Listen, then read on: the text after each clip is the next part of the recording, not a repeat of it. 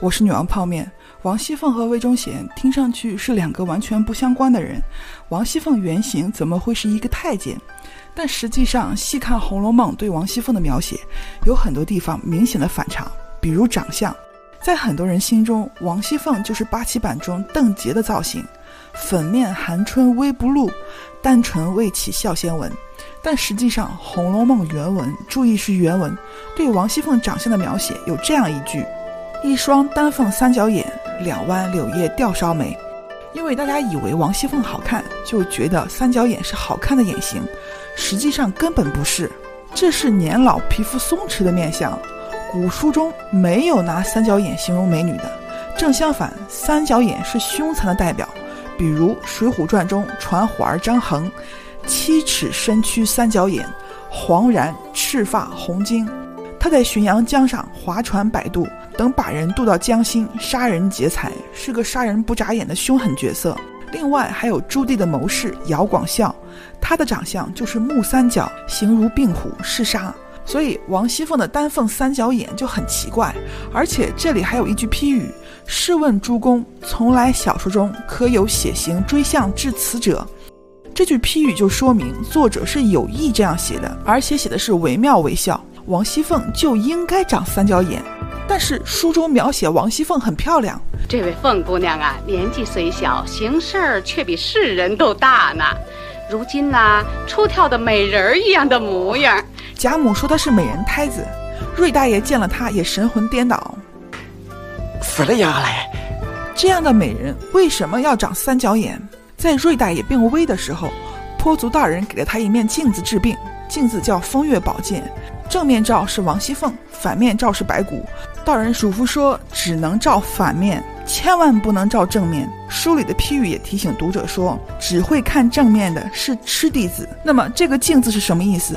王熙凤反面的白骨是什么？在《红楼梦》第五回贾宝玉梦游太虚幻境的时候，曾经看过金陵十二钗的册子，册子里记录的是金陵十二钗的过去未来。其中王熙凤的册子中有一幅画。画中是一片冰山，冰山上是一只雌凤，雌凤很别扭，因为凤凰是雄为凤，雌为凰。比如司马相如为了追求卓文君写的《凤求凰》，凤兮凤兮归故乡，遨游四海求其凰。除了凤凰外，很多动物的名字都分雌雄，比如麒麟，麒为雄，麟为雌。再比如鸳鸯，鸳为雄，鸯为雌。正因为鸳为雄，才会有冤冤相报何时了的调侃。正因为凤凰是雄凤雌凰，雌凤就显得不公不母、不男不女，就好比母公鸡一样不伦不类。我们现代人在日常生活中不会考究这么细，很多人不在意。但《红楼梦》作者不可能不知道，《红楼梦》写过凤求鸾，史湘云也说过：“走兽飞禽，雄为阳，雌为阴，聘为阴，母为阳。”作者写雌凤，显然不是文化水平不够，而是有所指。有小伙伴说，这是不是作者夸赞王熙凤跟男人一样？在《红楼梦》里，男人并不是褒义词。作者就说过，他写《红楼梦》的初衷，是因为这些女子皆在自己之上，而且文中也多次说过王熙凤比男人强。比如周瑞家的就说王熙凤，十个会说话的男人也说她不过。少说一万个心眼子，十个会说话的男人也说他不过。秦可卿说王熙凤是脂粉队里的英雄，婶子是脂粉队里的英雄，连那些树顶戴冠的男子也不能过。作者这样描写王熙凤，最后怎么会评价她跟男人一样？一个雌的雄凤凰，听上去像夸赞吗？下当公鸡，公鸡中的战斗机，哦耶！王熙凤的画中，雌凤是在一座冰山上。我们在解析王熙凤结局那期说过，冰山有冰山难靠的寓意，因为太阳一出，冰山就化了。比如明代大贪官严嵩倒台抄家后，记录家产的册子就叫《天水冰山录》。威哥掰谎提到过，明末有一出戏剧叫《冰山》，讲的是魏忠贤的故事。魏忠贤倒台后，好事者写了很多魏忠贤的传奇。后来经过张岱删改，搬上戏台，观者数万，从戏台一直挤到大门外。在那个时候，冰山就像大碗稀面一样，一说很多人都明白指的谁，说的什么典故。如果冰山就是暗示魏忠贤，那不公不母的雌凤，还有三角眼吊梢眉这些反常之处都合理了，这就是魏忠贤的写照。说到这里，会有人觉得扯，或者认为只是巧合。这全是邹掉了下巴的话。但是这样的巧合不止一处，在元宵节宴会上，贾家请了女仙儿，也就是说书的女先生来说书。女仙说了一套凤求鸾，鸾是凤凰的一种，鸾跟凤一起出现时，常常用来比喻男女夫妻，比如颠鸾倒凤，鸾凤和鸣。女仙说的凤求鸾，跟司马相如的凤求凰差不多的意思，说的就是一个叫王熙凤的公子追求一个叫雏鸾的小姐。女仙说到公子王熙凤的时候，还引得大家一阵哄笑。西夏只有一位公子，名叫王熙凤。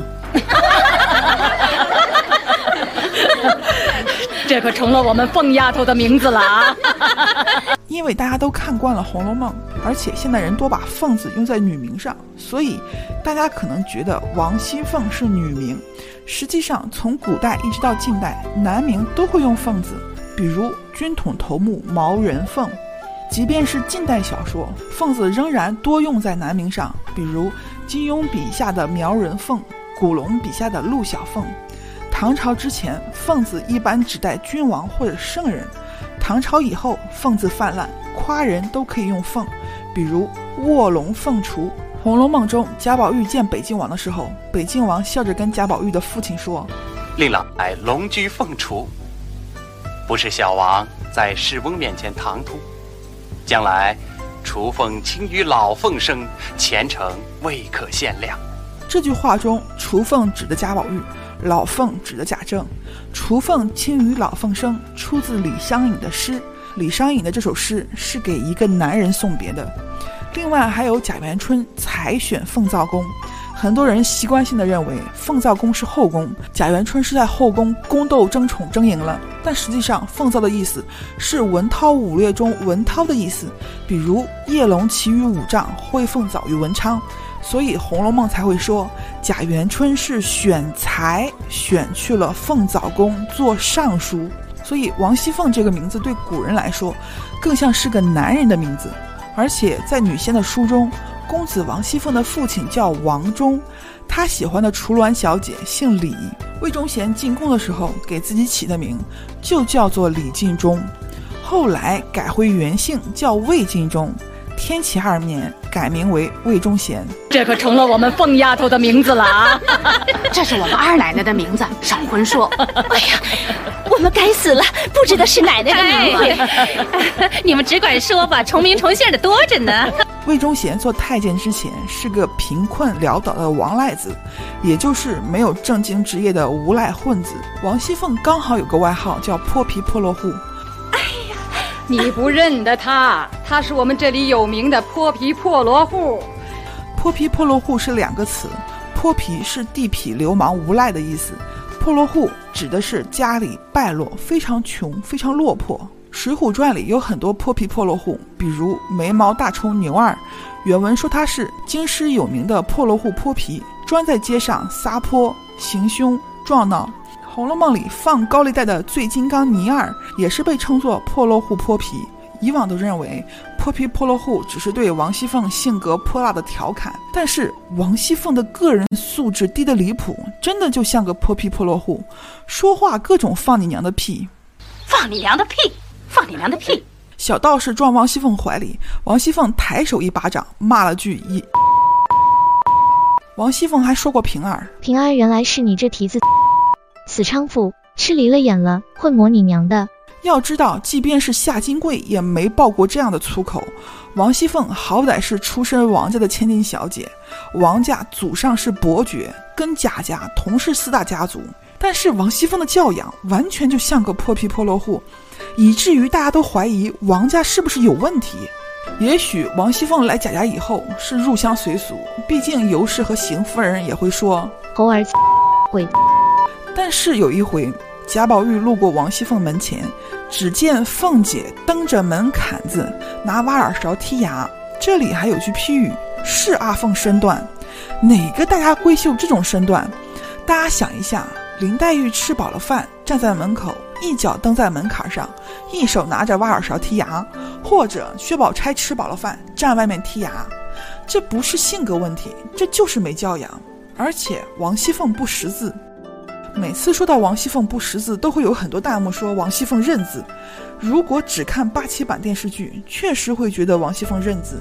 因为有一段情节，王熙凤看思琪的信，实际上王熙凤看信的时候，原文是这么写的：“凤姐因当家理事，每每看开铁病丈母，也颇识的几个字了。”从这段话就能看出，王熙凤最初是不识字的，因为管家久了，慢慢才认得几个字。就像你没学过日语，片子看多了也能听懂几句“红豆泥死密马赛”，没上过学的小朋友也能认几个附近商店的招牌。而且王熙凤身边有一个叫彩明的小男孩，这个小男孩的主要工作就是帮王熙凤读写记账。王熙凤要查吉凶，也是彩明去翻书。批语就说。王熙凤用彩明，就是因为他不识字，而魏忠贤跟王熙凤一样也不识字。可能有小伙伴会觉得，古代女人和太监不识字不是很正常吗？实际上，他俩不识字根本不正常，这两个人都是应该识字的。我们先说王熙凤，原文在描写王熙凤的时候是这么说的：自幼贾充男儿教养的，学名王熙凤，学名就是上学时用的名字。王熙凤有学名还不识字就很奇葩，连批语都说奇闻奇想。女子有学名虽然奇怪，更奇怪的是有学名的不识字，没学名的反而识字。这个没学名的指的是林黛玉，黛玉是她的小名，而且王熙凤是贾充男儿教养的。古人一说贾充男儿教养，基本就是读书习武了。大家可以对比一下林黛玉，林黛玉也是贾充养子。原文是这样说的。林如海夫妻无子，故爱黛玉如珍宝。又见她聪明清秀，便也欲使她读书识得几个字。不过贾充养子之意，了解西夏荒凉之叹。林如海是正式为林黛玉请了先生的，请的是进士出身的贾雨村。王熙凤也是贾充男儿教养，结果不识字，那教养了个什么？送去少林寺习武了吗？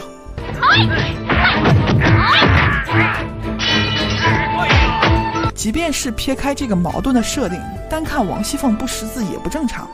古人讲女子无才便是德，很多人就认为古代女的就该是文盲。实际上这是个误区，无才不等于文盲。古代女性要讲究知书识礼，尤其是官宦人家，在古代知书识礼代表着家世好、教养好。最关键的是接受过系统的封建教育，比如《红楼梦》中的李纨，出身书香门第。父亲是国子监祭酒，家中男女都诵诗读书。李纨的父亲就信奉“女子无才便有德”，所以他不让李纨读太多书，只读《女四书》《列女传》《闲园集》，好让她认字认几个前朝贤女。这才是封建社会中标准的“女子无才便是德”。王熙凤连字都不认识，就很离谱。而且《红楼梦》中的小姐们不仅知书识礼，还能吟诗作对。即便是四大家族的那些远亲，邢岫烟、李玟、李琦也都会作诗。文盲王大姐在他们中间特别扎眼。我又不会做什么诗啊干的，你们别哄我。在黛玉进贾府的时候，贾母问的读的什么书？都念过什么书啊？只刚念了四书。四书指《论语》《孟子》《大学》《中庸》，是儒家的核心内容，也是明清科举的重要内容。这说明林黛玉读书已经读得很深了。然后林黛玉就问贾母：“姐妹们读什么书？”姐妹们都念些什么书？她们念书，只不过是认几个字，不当睁眼瞎罢了。贾母对家里女孩的读书要求不高，认字不当睁眼瞎就行。然而王熙凤连这个标准都没达到。后来贾宝玉也来了，也是问的读书。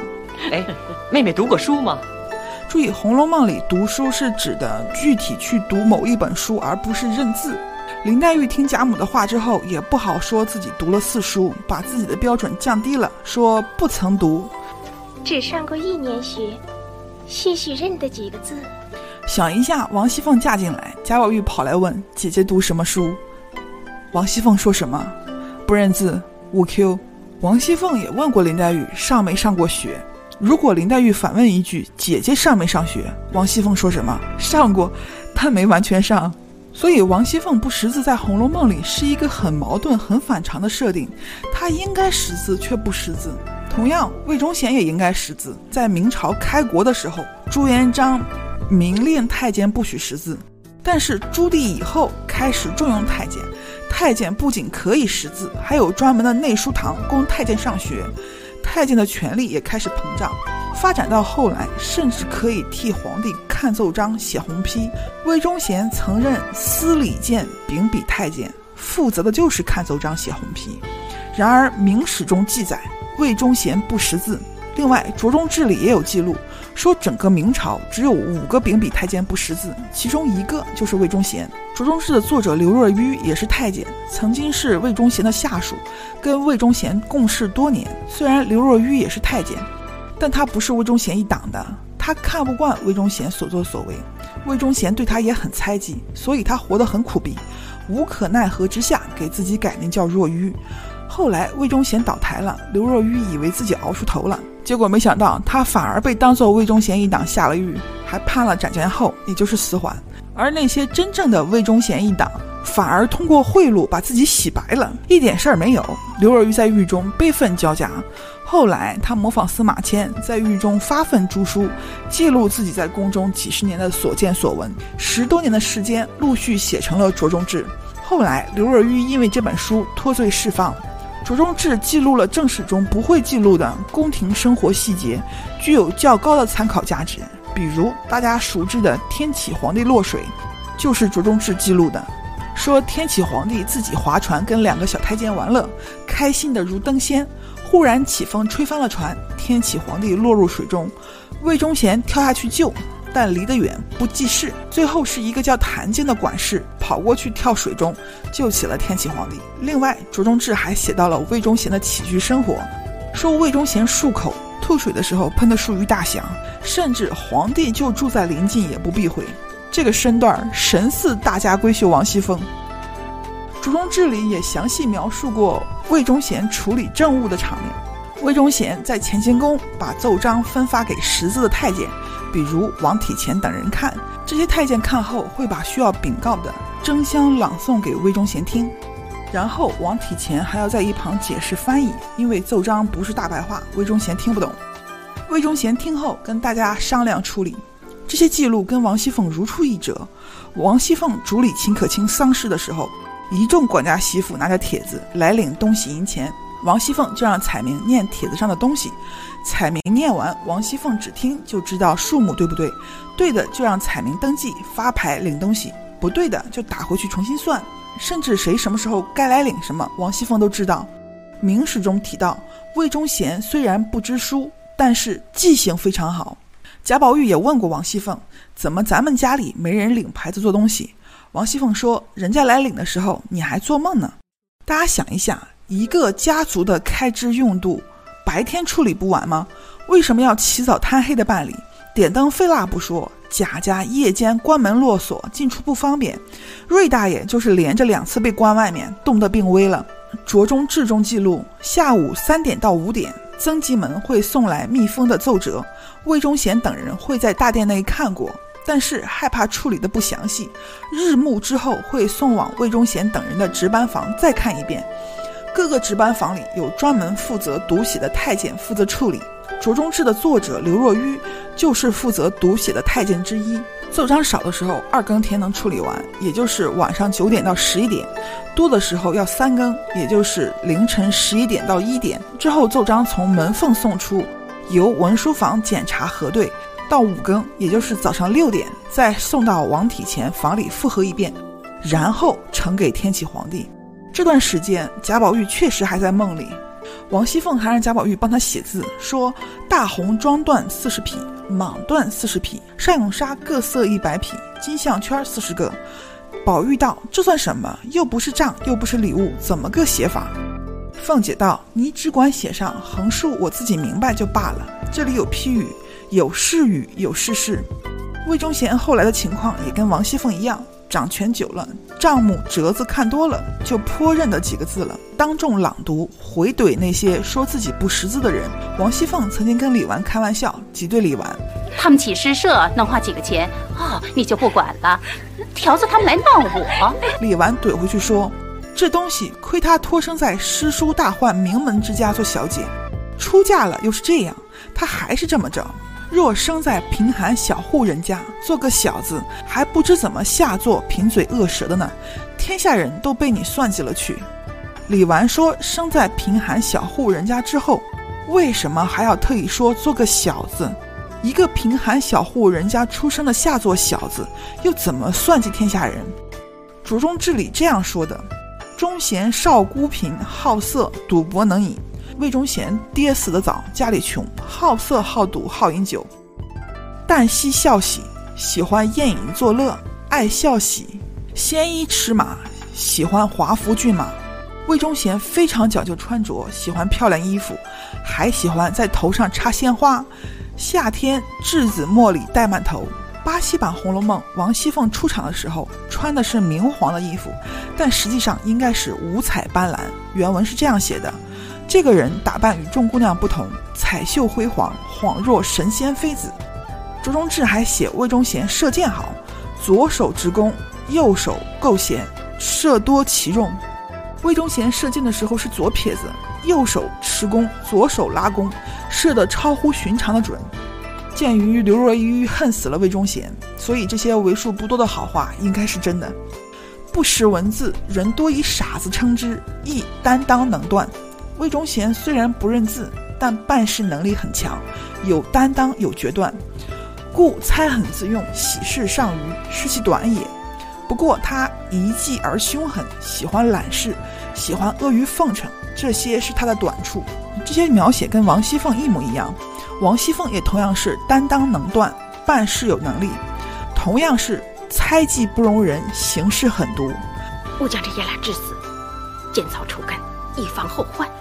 把太太屋里的丫头都拿来，垫着瓷瓦子跪在太阳地下，茶饭也别给他吃，一日不说跪一日，便是铁打的，哼，也保管他招了。而且王熙凤也是一样的喜事上虞。贾珍曾经求王熙凤帮秦可卿办葬礼，原文说：“那凤姐素日最喜揽事办，好卖弄才干。今见贾珍如此一来，她心中早已欢喜。”王熙凤也极会奉承贾母，星儿就说过她，皆因她一时看人都不及她，只一味哄着老太太、太太两个人喜欢。她说一是一，说二是二，没人敢拦她。魏忠贤进宫当太监的原因，着重治理说是因为家里穷，明史和其他史料说魏忠贤跟恶少赌博输了，被恶少追着羞辱，忍受不了，怒而自宫。魏忠贤自宫前娶过妻子，妻子生了一个女儿，女儿嫁给了杨六奇。魏忠贤自宫后，妻子改嫁。魏忠贤掌权后，东林党人杨涟不满魏忠贤的所作所为，列二十四条罪状弹劾魏忠贤。魏忠贤得知后惊慌失措，找人想办法，但是没人感应。魏忠贤就直接跑去天启皇帝面前哭诉。天启皇帝知道后，下旨安抚魏忠贤，并且斥责了杨涟。《红楼梦》中，王熙凤的老公刚好叫贾琏，贾琏一心要休了她。等我性子上来，把这个醋坛子砸个稀烂，终究查对出来，我替姨娘报仇。王熙凤生日吃酒回来，撞见贾琏跟鲍二家的偷情，王熙凤气得哆嗦，进去大闹，结果贾琏拔剑要杀他，王熙凤一路哭嚎着跑去找贾母。贾母斥责了贾琏，安抚王熙凤。我知道他是最有理的，日后他要得罪了你，我自然也给你做主。那好吧，都是我的不是，二奶奶，饶过我吧。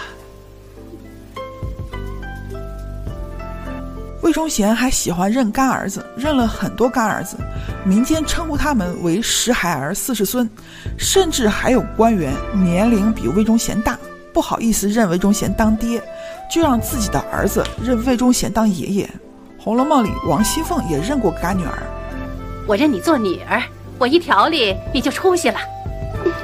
嗯，你笑什么？你说我年轻就做你妈了？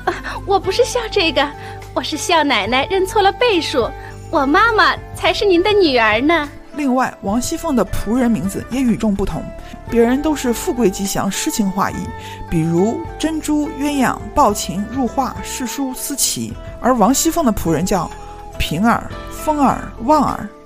另外，还有小伙伴提过南巡的问题，相信大家都听过《红楼梦》影射的是曹家，其中的一个证据就是王熙凤跟赵嬷嬷说起接驾的事情。赵嬷嬷说贾家在姑苏扬州一带修理海棠，只预备接驾一次，江南甄家独自接驾四次，刚好康熙南巡，曹家一次在扬州接驾，四次在金陵接驾，所以从接驾次数上，《红楼梦》跟曹家对得上。但是我们细看王熙凤和赵嬷嬷说接驾的时候，王熙凤说的是太祖皇帝访顺巡，太祖是庙号，庙号就是皇帝死了供去庙里的称呼名牌。康熙的庙号是圣祖，不是太祖。肯定有小伙伴说，小说不用全部照实写，不必写圣祖啊。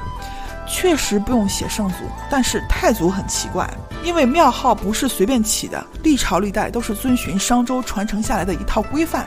文治好的叫文宗，武治好的叫武宗，在位时间短的叫光宗，老是便宜外人的叫惠宗，荒疏朝政的叫熹宗，下场很惨的叫哀宗。只有功绩卓著的才能叫祖，比如高祖、世祖、圣祖，而太祖只有开国皇帝才能用。比如宋太祖赵匡胤，汉太祖刘邦，大家可能比较熟知汉高祖刘邦。实际上，汉高祖是司马迁写的，刘邦真正的庙号是汉太祖。也有些开国皇帝是父亲打下基业，但是父亲没称帝，这些开国皇帝就会把父亲尊为太祖。比如魏太祖曹操、唐太祖李虎、元太祖铁木真。当然，也不排除极个别单纯给自己家里贴金的，比如武则天登基后把自己的父亲尊为周太祖。所以，太祖是一个非常特殊的庙号。历史上的太祖基本都是开国皇帝或者他爹。太祖访顺巡一说，大家就都知道这是刚建国的时候开国皇帝的事了。《红楼梦》为什么拿这么特殊的庙号来影射康熙南巡？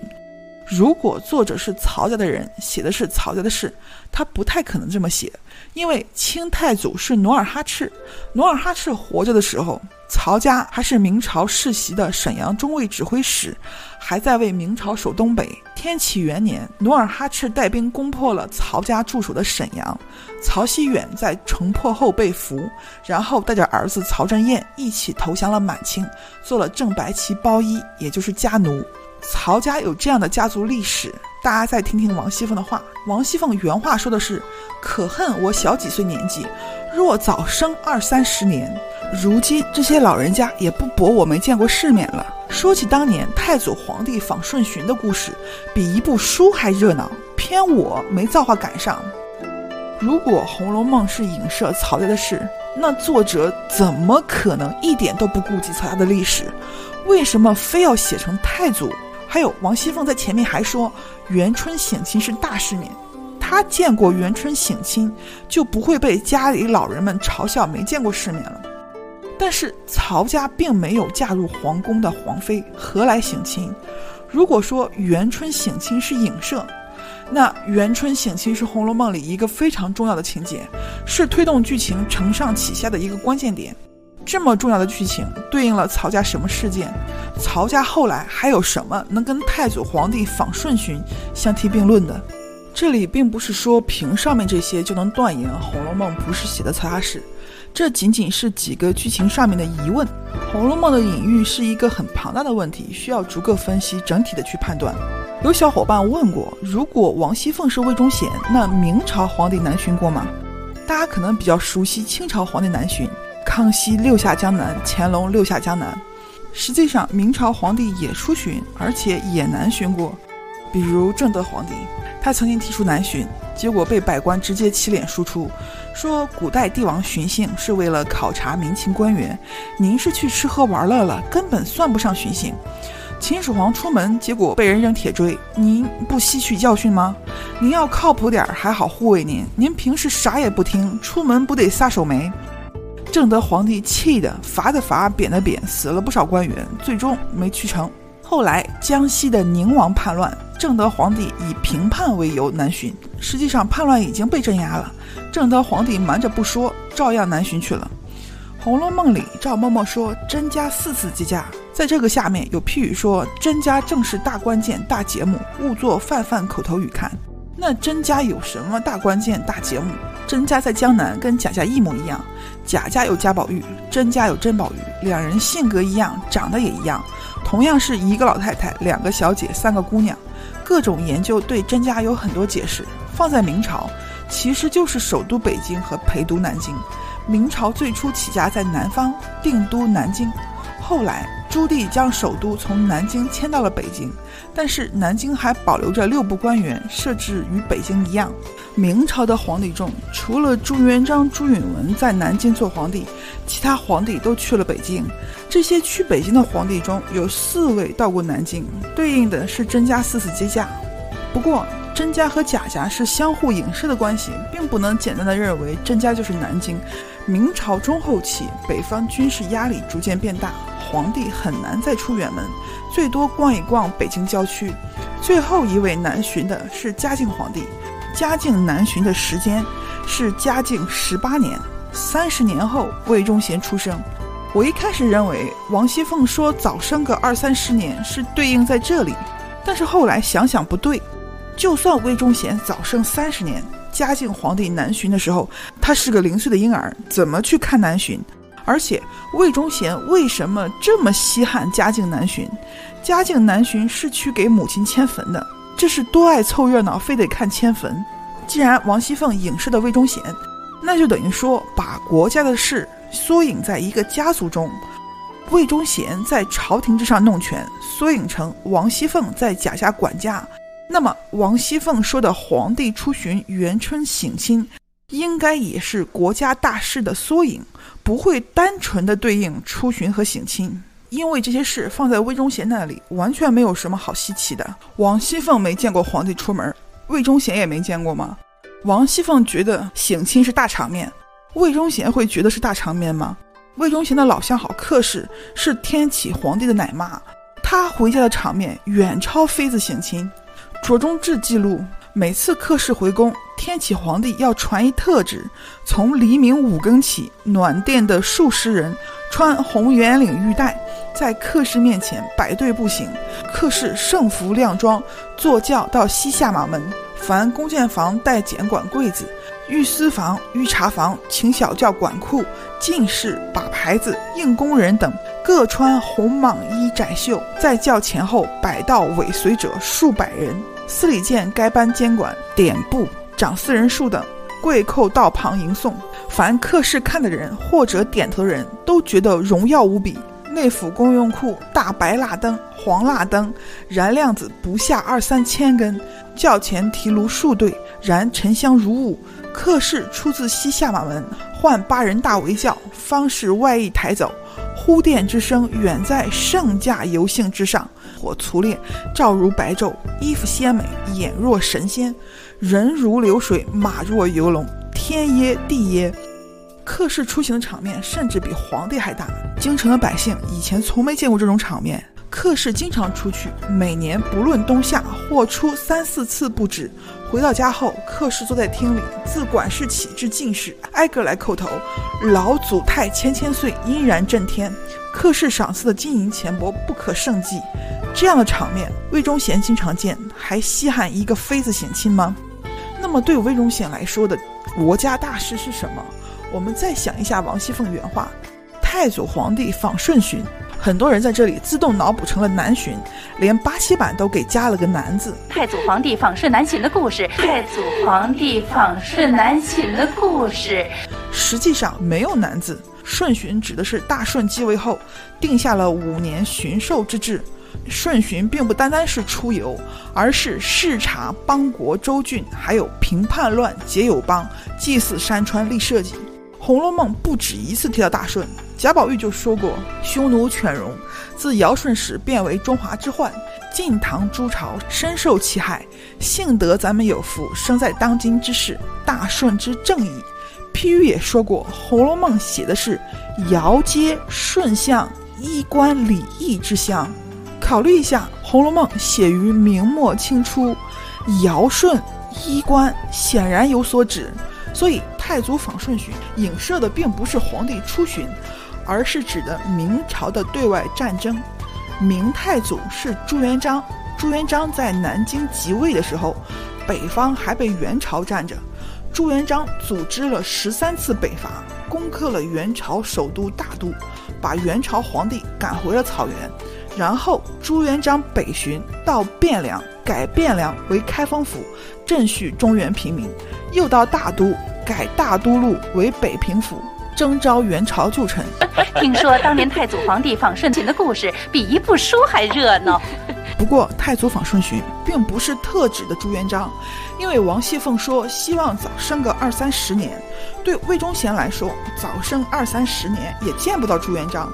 那王熙凤这句话是什么意思？连批书人都摸不着头脑，写批语说：“忽接入此句，不知何意，似属无味。”其实，王熙凤说早生二三十年，就等于说魏忠贤早掌权二三十年，那就正好是万历三大征的时间。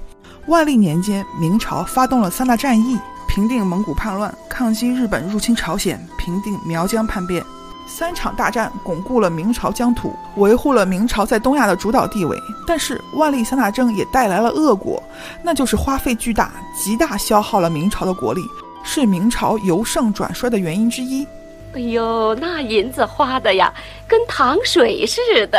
王熙凤和赵嬷嬷这段话是把朱元璋北伐和万历三大征糅合在一起，代表着明朝对外战争的鼎盛辉煌。但是到了魏忠贤出生的时候，明朝的局势急转直下。三大征之后，明朝内部空虚，党争严重，满清却在东北不断壮大。努尔哈赤登基称帝后。发七大恨，起兵反明。万历皇帝发兵二十万征讨努尔哈赤，结果在萨尔浒被努尔哈赤以少胜多。这一战让明朝元气大伤，失去了辽东的主动权。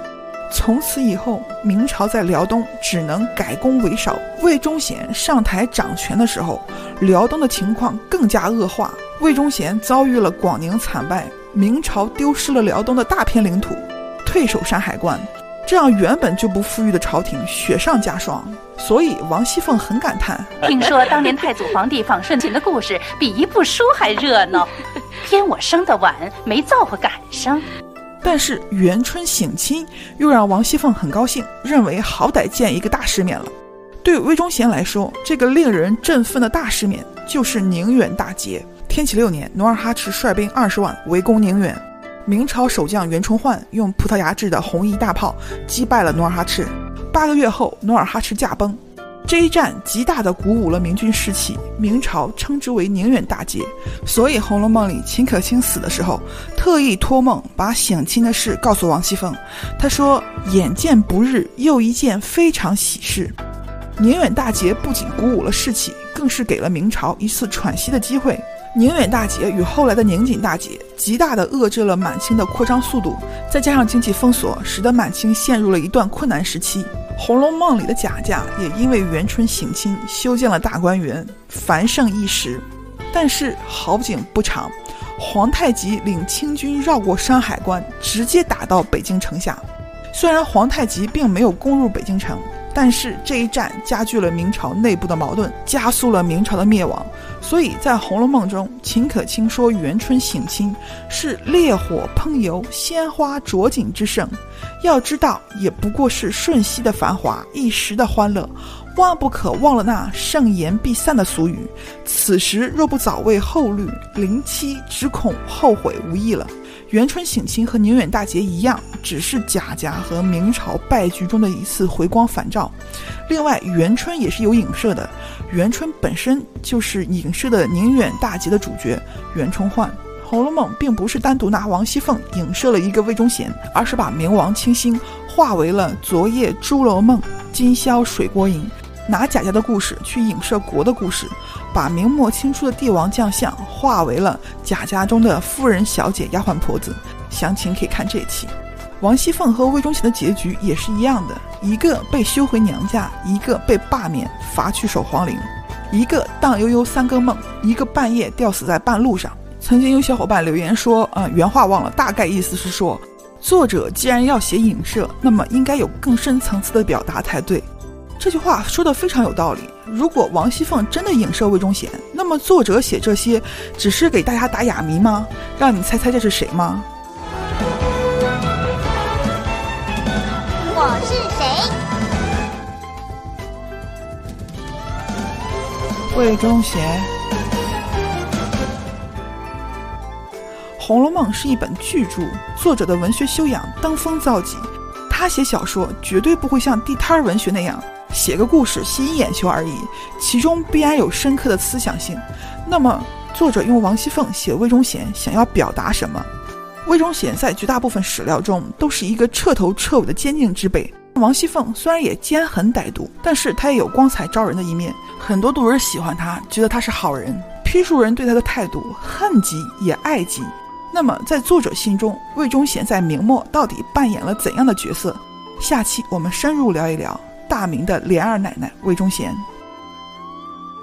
林黛玉刚进贾府时，吃完饭，下人捧茶和漱盂来。林黛玉留心观察到别人用茶漱了口，她自己也接过来漱了口。譬如说，如果林黛玉接过茶来喝了，那就要被贾家的仆人们笑了。在古代，条件有限。即便是富贵如贾家，也只能用茶水来漱口，而现代人可以使用漱口水清洁口腔、清新口气。在某些场合，口气不够清新的时候，或者吃了一些尴尬的食物，或者喝了一些容易产生口气的饮料，就会遇到一些尴尬的、让人抠脚的场面。在社交场合，完全不敢吃那些异味的食物。因为口气伤害不大，侮辱性极强。如果遇到这样的情况，会当场社会性死亡。这时候漱口水可以帮你既简单又优雅的清洁除味，超越贾家的生活用品。就是我最近一直在用的这款萌芽家的清风漱口水。对，没错，又是萌芽家。之前我也推荐过很多萌芽家的产品，用着都很满意。萌芽家漱口水使用之后最满意的是，漱口水不含酒精，不刺激口腔和牙龈，漱口时没有刺痛感，很舒服。白桃、青柠、薄荷三种口味，含在嘴里清新好闻，贴合口腔环境的 pH 值不伤牙齿，还添加了抑菌成分，去除口腔异味的同时还可以养护口腔。最棒的是还有条状的便携包装，可以随身携带，外出吃喝或者长时间没地方刷牙都可以应付，随时随地的享受贾府般的漱口体验。六盒一百二十根，只要一百七十四元，再送三瓶五百毫升的花语漱口水。牙到用时方恨少，牙出了问题。又疼又费钱，比起出了问题再去补救，不如现在多注意防患于未然，提前预防就等于为未来省钱了。有需要的朋友可以在评论区下面领券下单，更便宜哦。另外，不要忘记用萌芽家清风漱口水，体验一把入贾府的快乐。记得评论区领取专属优惠哦。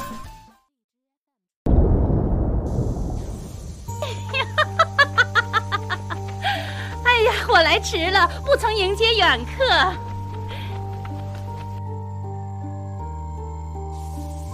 他是我们这里有名的泼皮破落户，南省叫辣子。这是，这是莲儿嫂子，二嫂子。哎呀，天下真有这样标致人物。张嬷嬷，妹妹到这儿可别想家，要什么吃的玩的，只管找我。丫头婆子们有什么不好，也只管告诉我啊。带你吃。皇上病体难愈，若有个万一，殿下以为，倒有谁来继承道统？这是大事，小王说不着，自然由长公定夺吗。你既然吃了我们家的茶，怎么还不给我们家做媳妇？嗯，你给我们家做媳妇少你什么？你瞧瞧，是人物门第配不上，还是根基配不上？是模样配不上，还是家世配不上？啊，你说呀！皇上近来时时念起殿下，这几日必有旨意召殿下进宫。我说他们不用人劝，自己就会好的。老祖宗不信，硬要我去说和。谁知道我到那儿一看呢，就像黄莺抓住鹞子脚，两个人呢都扣了环喽。真真，我们二婶子诙谐的好。什么诙谐？不过是贫嘴贫舌讨人嫌罢了。嘿！多谢长公不向前。